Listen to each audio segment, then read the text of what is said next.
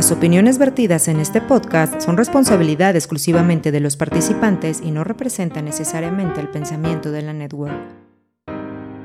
Este episodio contiene lenguaje explícito que puede resultar ofensivo para algunas personas. Recomendamos discreción para menores de edad. Aliméntate sanamente.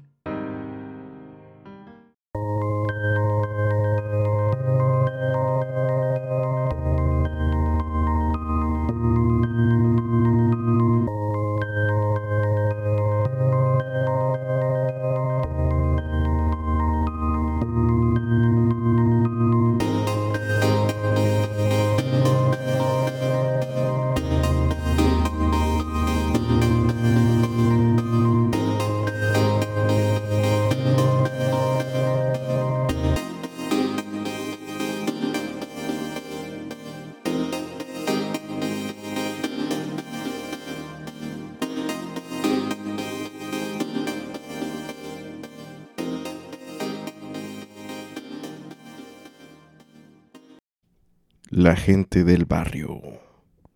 Un saludo bastante afectuoso a donde quiera que nos estén escuchando. Mi nombre es Fede y los saludo desde Zapopan, Jalisco, en el occidente de México.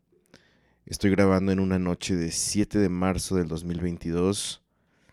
Después de casi un mes sin grabar, eh, el mundo ha estado dando vueltas de maneras em, inesperadas, violentas. Eh, no sé, amigos, cada mes que pasa eh, parece que empieza un capítulo nuevo de esta de este libro de ciencia ficción llamado 2022. Nos estábamos reponiendo de que al parecer el tema de la pandemia dejó de estar en los encabezados de todos los lugares y empieza otro encabezado que, que, que dice guerra entre Rusia y Ucrania y los conflictos con Occidente, con la OTAN y, y de repente pues eh, eso tomó la cabecera, eh, todo el mundo estaba sacado de onda, las iniciativas por la paz eh, y después si eres mexicano, hace dos días, el 5 de marzo va a quedar grabado 5 de marzo de 2022, hubo un evento em, violento, demasiado violento, que raya en, en prácticamente actos de barbarie en el estadio de la corregidora en, del equipo de fútbol Querétaro, los Gallos, jugaban contra el equipo de Guadalajara Atlas y hubo una, una riña bastante brutal en la que presuntamente hay fallecidos y ahorita quiero ahondar un poco en eso. Me cuesta bastante trabajo hablar de estos temas porque sinceramente siento que estoy perdido en lo que todo mundo preveía de que en la época de información es cuando más desinformados estamos, porque no sabemos qué información es verídica, qué información es real cuando empecé a escuchar eh, los temas de, la guerra y, de los ataques de Rusia hacia territorio ucraniano, eh, pues obviamente me preocupé, ¿no? Dije, no manches, mañana va a empezar a caer el peso, dije, eh, se nos viene una crisis, dije, no manches, o sea, apenas estamos saliendo de, de un encierro brutal, de, o sea, de secuelas de de, COVID, de, ver tanta gente sufrir, mucha gente en crisis económica, sobre todo en países como, como México, o sea, latinoamericanos, que, que mucha gente que vivía el día, pues perdió el trabajo, mucha gente sin seguridad social, pues obviamente enfrentando los estragos y después dije, no puede ser una guerra más. Eh, tenía como que bastante incertidumbre, pero lo que más me sacó de onda y lo que más posiblemente me impactó es que, pues obviamente yo me fui a Twitter, que es donde a lo mejor leo encabezados,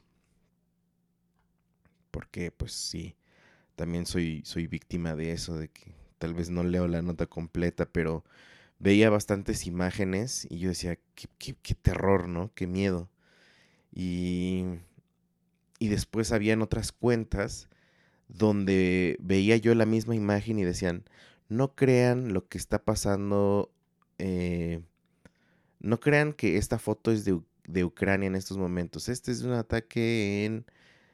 y decían otra localidad, ¿no? O sea, mientras unos decían que era verdad, otras cuentas decían que esto es mentira y te ponían evidencia. Miren, esto realmente es en, por ejemplo, vamos a poner un ejemplo, esto realmente fue en Afganistán, eh, no es Ucrania, bla, bla, bla. Entonces, me saqué tanto de onda de no saber qué información consumir, que dejé de consumir información. Y dije, bueno, si esto va a explotar y, si ya explotó, pues vamos a dejar que suceda y vamos a ver pues cómo al final del día nos afecta. Y mm, hasta el momento eh, sigo, para ser honestos, desinformado, no he querido meterme. Eh, totalmente, pues yo creo que estamos eh, sinceramente sesgados con el tema de, del mundo occidental, pues, que sobre todo si, si eres mexicano y has crecido pues a lo mejor en una cultura donde pues consumes mucho producto norteamericano, eh, llámese gringo, pues nos han pintado a Rusia como el, el enemigo número uno, el... Digo, ni de, ni de nosotros, hablo de ellos, pero eh, sí, básicamente estamos sesgados, ¿no? Eh, y por el otro lado están casos de, de Rusia donde ellos hablan que están prácticamente siendo héroes, ¿no? desde su perspectiva están siendo héroes casi casi con lo que están haciendo, ¿no? Y sinceramente, pues en un conflicto tan complicado, escoger un bando como si se tratara de fútbol, pues es un error, ¿no? Creo que al final del día la historia se va a encargar de de decir eh, quién realmente tenía eh, o quién realmente se estaba pasando de lanza. Y entonces el mundo los puede condenar. Mientras tanto, lo único que sé es que a Rusia se le ha puesto eh, sanciones tanto económicas, em, se le ha desafiliado de un montón de cosas, por ejemplo, no ver al Mundial, que se supone que se va a llevar a cabo este invierno de 2022 en Qatar. Eh, por ejemplo, muchos participantes o deportistas o ya sea artistas que, estén en alguna competencia, en algún evento, son bloqueados, pilotos de la Fórmula 1 ha sido desafiliado, o sea, se, está, se les está cerrando el mundo a, Rusia, de parte de Occidente, por supuesto, ¿verdad? Entonces, es lo único que sé. Eh, ayer vi un, un video que el cual también no, no, sé cómo tomarlo, pero digo porque tampoco hablo ruso, entonces no sé qué tan desinformado esté, pero ponían que muchos de los influencers rusos, según daban un mensaje, y al, parecer pues es un speech, es un discurso ya que alguien les pasó, y hagan de cuenta que juntan un montón de videos de diferentes influencers y lo ponen le ponen play al mismo tiempo y todos dicen lo mismo, ¿no? O sea, también creo que un país como Rusia tiene controlada su versión, ¿no? En su pueblo.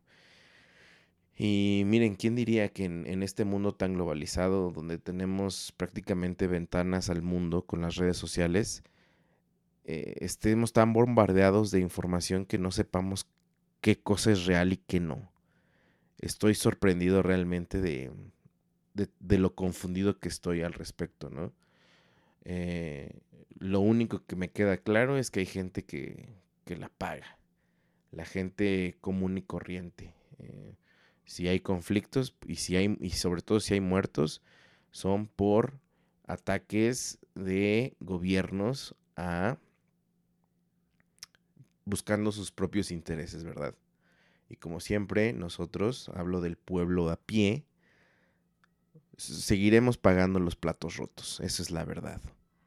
Eso es en, en, cuanto a los temas como globales, ¿no? Y creo que todo el mundo estábamos impactados y aquí en México no faltaba quien salió con el Pray for Ukraine Y este, y todo mundo, es que hay un fenómeno también aquí en México, supongo que lo hay en muchos lados, pero cómo es, no sé, o sea, digamos, México es un país demasiado violento.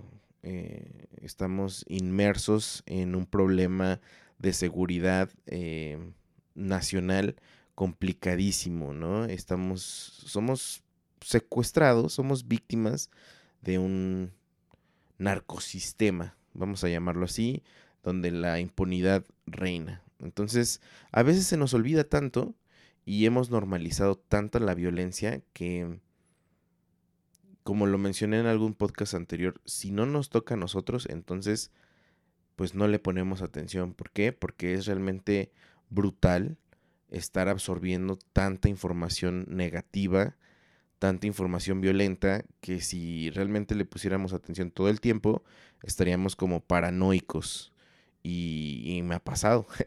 Una persona que tiene a lo mejor ese tipo de pensamiento que soy yo, que absorbe tanta, tanta, no sé, como tanto estrés. Em, a veces me, vuelvo paranoico, ¿no? Entonces por eso uno trata de ya no consumir ese tipo de contenido que son noticias eh, para, para dormir tranquilo. Y estaba pasando eso, mi único entretenimiento que hoy en día quizá tengo es el fútbol. Y a mí me gusta, la verdad, mucho consumir fútbol mexicano, pues porque es el que me representa, ¿no? Digámoslo así. Eh, claro que me gusta ver los excelentes juegos de, de, otros países, sobre todo de la Champions League o en los mundiales, pues es un tema importante, ¿no? Y justo unos días eh, atrás estaban tratando de, hacer una iniciativa de Grita por la Paz. Eh, estas iniciativas totalmente que, carecen de pues, resultados, ¿no? Eh, nada más es como montarse a un tren del mame para decir, miren, yo sí estoy consciente de, lo que está pasando y estoy haciendo eso. Eh, ah, bueno, no cerré el punto de, de, lo que quería decir anteriormente, que hay un fenómeno que, que hay gente que, que cuando se trata de noticias brutales en México, nunca dice nada, ¿no? Digo, tampoco los culpo por lo que acabo de mencionar, porque son bastantes. Pero no, no falta que haya un ataque que también es penosísimo en, en países, digamos, de primer mundo y están poniendo sus peticiones de oración, ¿no? Pray for Ukraine, pray for Paris, pray for y no sé, dígase el nombre de alguna ciudad mamalona, ¿no? London. y tal parece que como que les gusta estar al pendiente de otros y no de su país, ¿no? Pero pues no los culpo. Así son ellos, así es un sector de nuestra sociedad. Y entonces mucha gente estaba empezando a hacer este, este tipo de iniciativas orar por Ucrania, orar por... Y no digo que, que, digo, cada quien es libre de profesar y de, y de mandar sus pensamientos, sus vibras, sus oraciones a, a, las personas que lo tienen, ¿no? Sin embargo, pues la Liga Mexicana quería hacer, quería subirse a esta, pues, iniciativa que pareciera que, que, que, que dices, güey, bueno, qué bueno, que, que están siendo conscientes y que utilizan un instrumento tan popular como es el fútbol para mandar un mensaje así, ¿no? Y qué pasa justamente en la jornada donde se implementaba el grita por la paz. Se desata un evento violentísimo. Yo estaba realmente pasando un, día inolvidable con mi familia. Estaba pasándola muy bien, muy hermoso. Y justo cuando, digo, todo el día estaba sin señal, sin celular prácticamente. Cuando llego en la tarde, recibo un, un mensaje de mi hermano y me dice, oye, ¿Ya checaste lo que pasó en el partido de Querétaro contra Atlas? No sé por qué me dolió mi panza, porque, o sea, algo había pasado, ¿no? Y le dije, no, hubo muertos, creo que es lo primero que le pregunté. Y inmediatamente me metí a Twitter porque no sabía qué era, en lo que me contestaba, y empecé a ver eh, videos que subió la gente de una pelea, una riña entre las barras que sinceramente creo que me echaron a perder la noche porque esto lo vi en, en la noche, ¿no? O sea, me dolía el estómago de ver las imágenes que, que puedo, o sea, que se pueden, que ustedes pueden encontrar y que sinceramente si son menores de edad no lo recomiendo. Si son muy sensibles, de, o sea, es, es una barbarie lo, lo, los, los, videos que, que suceden, donde, donde muestran la, la, agresión de la barra de, de, Querétaro hacia la barra visitante que es el Atlas. Eh, ¿Cómo les pegan? Eh, sinceramente no sé por qué decidí ver esos videos, pero no sé si hay un ser humano que pueda estar vivo después de recibir semejante golpiza como la que se ve que hay, ¿no? Eh, niños, familias enteras bajándose al campo, se suspende el juego, eh, hay una invasión del público para sentirse protegidos, pero mm, esta bola de basura de gente, que son estos güeyes que cometieron estos actos delictivos, pues agarran a gente, la desnudan, eh, ya inerte le siguen pegando. Eh, lo convierte en la tragedia en el fútbol más impresionante de la historia no solo eh, pues del fútbol, de la liga, sino tal vez del país. Se hablaba de 17 muertos y después también sucedió el mismo fenómeno que les comento de que tantas versiones que había que hoy en día voy a dejar que este podcast envejezca y las cifras se vayan dando poco a poco, ¿no? Después leí otros encabezados que decían 30, eh, desaparecidos, eh, etcétera, ¿no? Hace poco, o sea, digo, fue antier cuando pasó esto. El día de ayer vi que un medio de comunicación muy importante en las redes sociales aquí de Guadalajara, que es Tráfico ZMG, es una página de Facebook donde publican muchas cosas, publicaron una lista de gente que había estado involucrada, o sea, que fueron víctimas de la violencia y ponían su estado, era una hoja de Excel, ¿no? Y había como que el estado en el que se encontraban y decía grave, fuera de peligro, ninguno decía fallecido. Eh, en la tele también empezaron a decir que hasta el momento no se reportaba ni un fallecido, que es una cuestión difícil de creer, ¿no? Y luego hay otros testigos que son mismos integrantes de la barra donde ellos dicen, no, sí, o sea, mi compañero falleció, mi amigo falleció, un vecino mío falleció. Y lo que ahora, pues es que ahora lo, lo interesante es saber qué es verdad, ¿no? Eh, ¿A quién le creemos? Definitivamente yo pude ver cómo en primera instancia el, gobierno de Querétaro, que pues obviamente tiene que dar la cara, así como los dueños del equipo y todos los involucrados con, este evento, pues empieza a temblarles como que la mano y empiezan a decir, no, aquí no pasó nada, ¿no? Y acabo de leer un tuit del gobernador donde dice, aunque no lo crean, aunque parezca que se murieron en los videos, no se murieron. Así prácticamente dice, ¿no? ¿Y por qué? ¿Por qué ocultarían las cifras, pues porque obviamente les afecta al gobernador, le afecta en su popularidad, ¿no? Y a su partido. A los de la liga les afecta porque estamos próximos a ser sede de un mundial en cuatro años. Al equipo le afecta pues porque es una propiedad privada. Y, y hay afectados colaterales, ¿no? Como todos los que a lo mejor tienen ingresos en la venta de algún producto dentro o fuera del estadio, que ellos son los más afectados, ¿no? Posiblemente.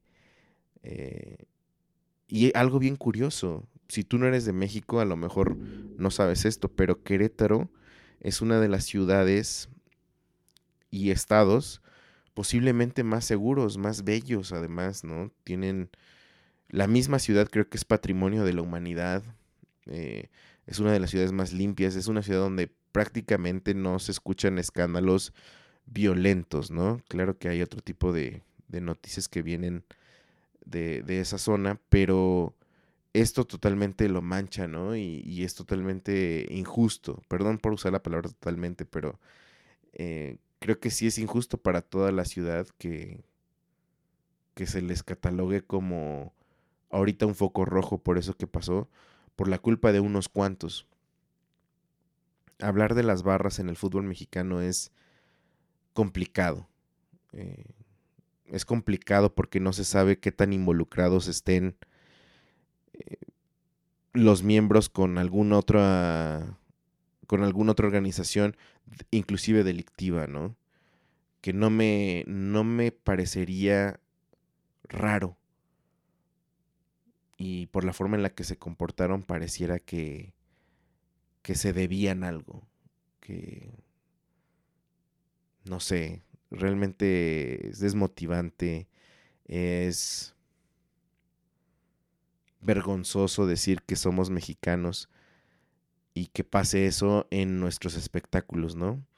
Pero pasa eso, amigos, la gente del barrio, porque pasa en la vida real, o sea, somos una sociedad bien violenta.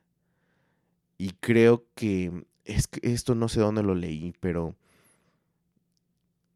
no sé quién lo dijo además, donde decía que todos los mexicanos tenemos la sospecha de que nuestro prójimo, o sea, nuestro vecino, quiere chingarnos. O sea, todos estamos paranoicos. Y eso de que no, no me voy a dejar que me chingue, nos hace que siempre estemos a la defensiva. Y eso de estar a la defensiva nos hace ser una sociedad violenta. Y es tristísimo que sea con el fútbol un deporte que sea, o sea, que es popular, ¿no? Pero estoy seguro que si no es en el fútbol, lo hemos visto que ha pasado, por ejemplo, en el fútbol americano colegial, ¿no? Lo mismo pasa en los enfrentamientos de, de, equipos de las dos universidades más importantes de México. Hablo del sector público, la UNAM y el Poli, que tienen sus partidos de, de fútbol americano, pasan eventos así. Este, si tú vas a un partido de fútbol llanero, ha habido broncas también. Eh, no se diga en los jaripeos, en las ferias locales, municipales, eh, o estatales, siempre hay eventos donde la violencia está presente.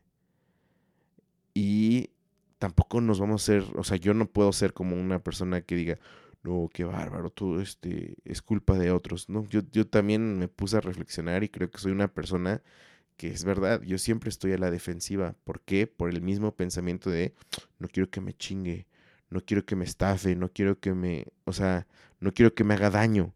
Entonces al mismo tiempo, pues yo estoy bien violento, ¿no? o muy a la defensiva. Y eso, que soy una persona que no lo demuestra.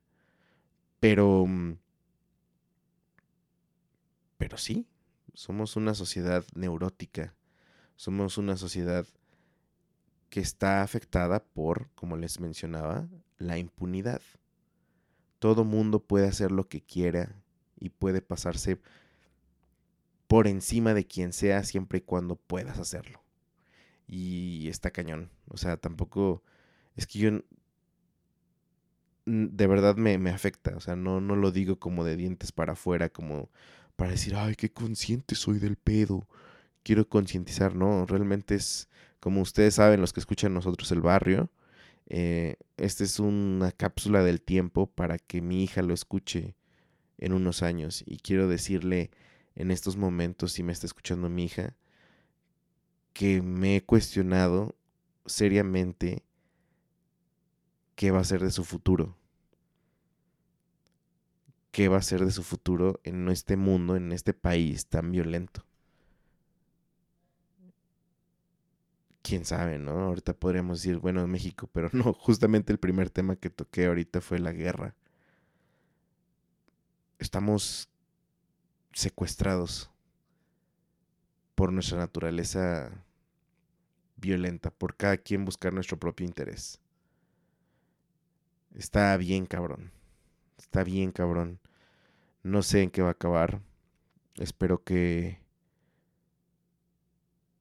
que podamos terminar el 2022 Si no es por una, es por otra, ¿no? Y, y hasta me da miedo que pasen los días para que para que ahora nos enteremos de otra cosa. No sé, amigos. Hay que disfrutar todo el tiempo que estemos bien. Sacarle provecho a nuestras familias, sacarle provecho a nuestras propias vidas, ¿no? Esa es mi conclusión, o sea, tampoco es como que un consejo para nadie, no soy nadie para dar consejos. Pero que creo que con eso me quedo. Con eso me quedo, la gente del barrio. No tengo más que decir, más que estoy súper aturdido. Estoy muy, muy aturdido. Eh, y tenía ganas de, de rebotar estas ideas aquí en el micrófono. Y, y, vamos a seguir. Vamos a seguir intentando grabar. Mientras tanto, yo les agradezco haberme escuchado, darle play. ¿Ustedes cómo se sienten? Eh, sería bueno que me escribieran en arroba nosotros el barrio, en Instagram, arroba, arroba e el barrio en Twitter, o nosotros como el barrio en Facebook. Gracias por la gente que me sigue escribiendo. Un saludo para Elisa que, que fue eh, uno de los mensajes más importantes que me, que me han dado eh, anteriormente. Les agradezco que me sigan dando play. Les mando saludos y, y espero que estemos bien. Eh, espero que estemos bien. Qué rollo con la desinformación en medio de tanta información. Eso es lo que estoy sorprendidísimo. Bueno, espero que para la próxima vez que grabe tenga yo otro tema para platicar con ustedes. Mientras tanto, yo me despido. Cambio y fuera. Bye. Muchas gracias por escuchar y descargar este podcast. Mil gracias más si lo has compartido y te has suscrito a todas nuestras redes. Nosotros el barrio te lo agradecemos y te respaldamos. Hasta la próxima.